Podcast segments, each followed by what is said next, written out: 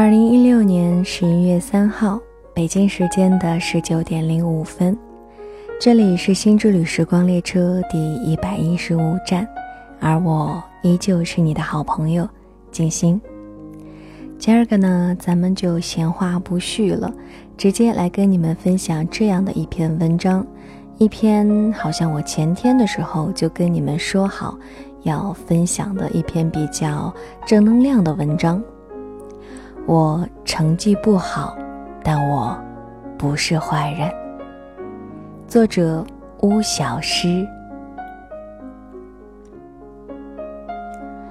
公车的移动电视上。主持人在讲一个民生新闻，用到了成语“近朱者赤，近墨者黑”。坐我前排的一位母亲不错过任何教育小孩的机会，她问儿子：“你知道这个成语的意思吗？”小朋友说：“不知道。”于是呢，他就把这个成语给解释了一遍。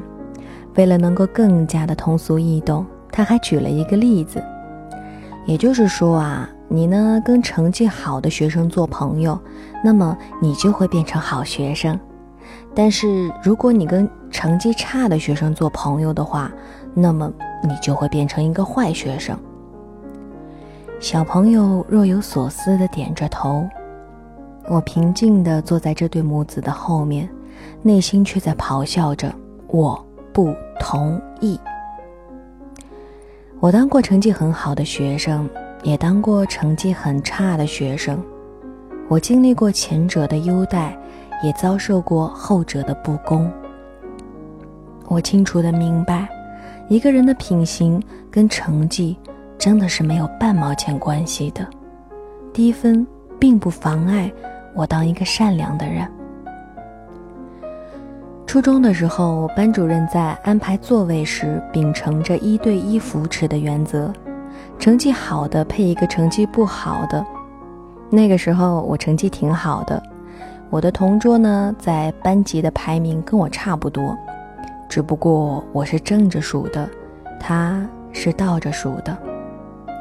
他是一个通俗意义里的差生，成绩差，调皮好动，上课呢看武侠小说，放学就进游戏厅跟网吧，擅长各种恶作剧。你无法想象他的脑洞到底有多大。他前桌的一个女孩啊，有一头毛躁躁的长发。女孩呢，总是习惯性的甩头发，经常就会甩到他的桌子上，占据课桌位置的一小半。跟女孩说过很多次了，也不见改善。于是啊，有一次，他呢就在座位下偷偷的点燃了一根蜡烛。然后用一把剪刀当镊子，捏住一根不知道从哪里搞来的长钉子，用烛火把钉子烧得发红，然后他轻轻地拿起一撮女孩的头发，把发尾一圈一圈地卷在滚烫的钉子上，这样的话呢，一松开便有了一个大波浪，然后再拿起一撮，再卷，再松开。就在他烫到第四、第五个大波浪的时候，女孩发现了，当时啊就泪崩了，顶着他一头时髦的新发型去找老师告状了。后果呢，可想而知，他被老师叫到办公室训斥了很久，又是道歉又是写检查的。不过啊，在这次之后，前桌的那个女孩开始怕他了。乖乖的就把头发给扎了起来，于是呢，他的课桌也终于恢复了领土完整。嗯，这么说来，他真的是个十足的坏学生。可是啊，长久的跟他同桌下来，我却发现他这个人其实还是挺不错的。那个时候，手机并不普遍。我有一个妈妈淘汰下来的小手机，但是呢，话费是得我自己交的。有不少同学借用过，唯独他每一次借用都会坚持付话费给我。考试的时候题不会做呢，他就睡觉，也不翻书，也不会偷瞄我的答案。上课的时候看我的课外书被老师没收之后，我说算啦。但是呢，他却借钱买了一本同样的还给了我。因为把生活费都花在了网吧跟游戏厅，他手头啊总是不太宽裕，尤其是到了一周的末尾，他几乎连早餐都不吃了。有一次课间，他让我把头扭到另一边，我问为什么，他说太饿了，把皮带紧一个扣，让我回避一下。即便经济这般困顿，他也没有因为钱。而去做什么坏事儿？还有一次，他跟我说，一起玩游戏的一个好朋友跟他闹掰了。具体原因是，他们两个人一起从网吧出来的时候，在柜台结账，看见店主崭新的手机啊，就放在柜台边上，离他们很近很近。当时呢，店主正在对着屏幕忙别的事情，在那个瞬间。伸手拿走那部手机，简直就是神不知鬼不觉。然后他的好朋友就朝他使了个眼色。就在他的好朋友正要伸手的时候，他却把朋友给拽走了。两个人的拉扯声引起了店老板的注意，他的朋友失去了偷走手机的最佳时机。朋友生他的气，觉得他特别怂，两个人就此闹掰了。我渐渐地问他：“那么好的机会，为什么不抓住呀？”他白了我一眼，说道：“我成绩不好，但我也不是坏人。”中考之后，我们再无联系，不知道他现在过得还好吗？成人世界里的他，也许还没有飞黄腾达，但是我坚信，他绝对不会是一个糟糕的大人。在高二之前，我从来都没有体验过差生的待遇。高二那年，少不经事的我，从全市最好的高中休学，毅然决定要回家搞创作，想用写作来养活自己。然而，休学的后果就是，我以很慢的速度在提升自己的写作水平，但是却以很快的速度。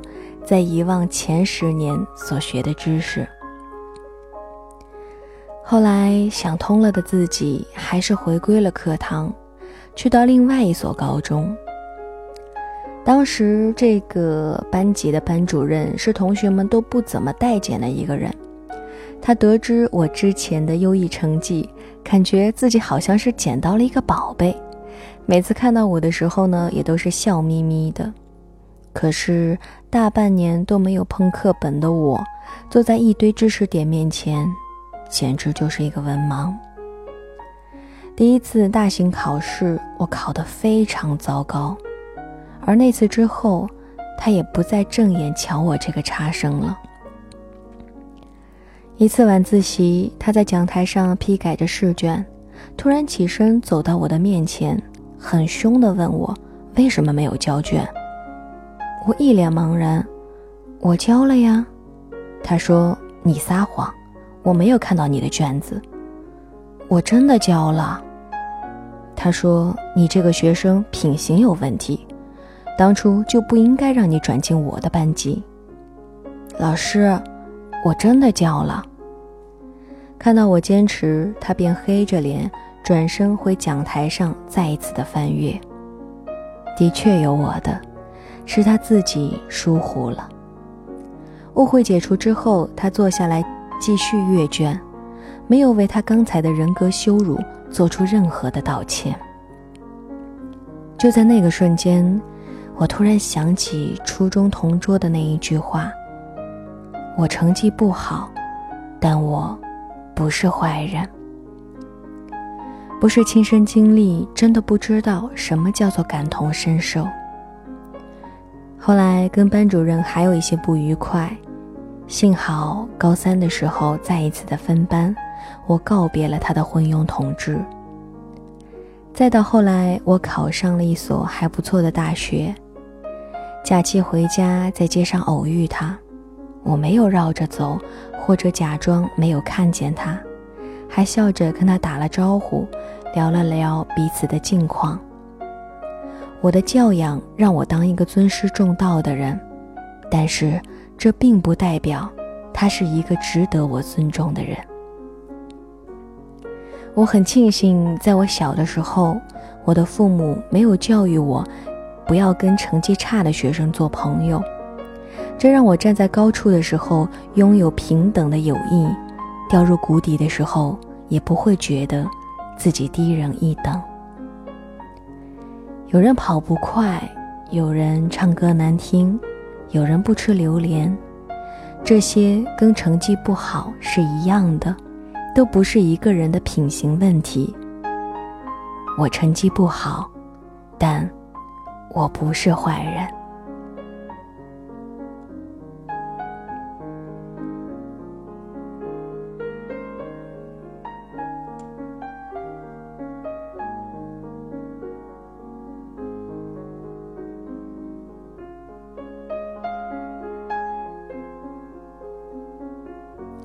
这样的一篇文章分享完，不知道你有怎样的感触呢？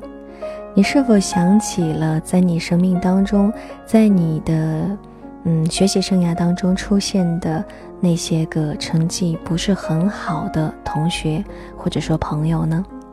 你又是如何看待他们的呢？在我们的身边，真的会有很多这样子的人，他们会把那些成绩不好的孩子就当成是一个坏学生一样，也不会允许自己的孩子接近他们，会觉得真的是那一句话“近朱者赤，近墨者黑”，觉得如果自己的孩子跟成绩不好的人待在一起的话，也会变得很贪玩，也会去做坏的事情，不把心思放在学习上。嗯，至少看完这篇文章之后，我突然之间觉得，如果以后，嗯，静心我成为了一个，嗯，母亲的话，那么我可能会在教育孩子的这方面，然后会，嗯，会比较关注这一点吧。嗯，也会像这个作者的父母一样，不会强迫他，就是说只能跟学习好的人做朋友啊。嗯，对，就是这样了。不知道你听完这样的分享之后，你的某些观点有没有转变呢？或者说你本来也就是这么想的？我觉得真的挺好的。每一次在跟大家分享文章的时候，不管是你又或者是我自己，真的有嗯收获到不，每天都会有收获到不同的东西，每一天内心都能够有所得，这种感觉真的棒棒哒。好啦，现在是北京时间的十九点十八分。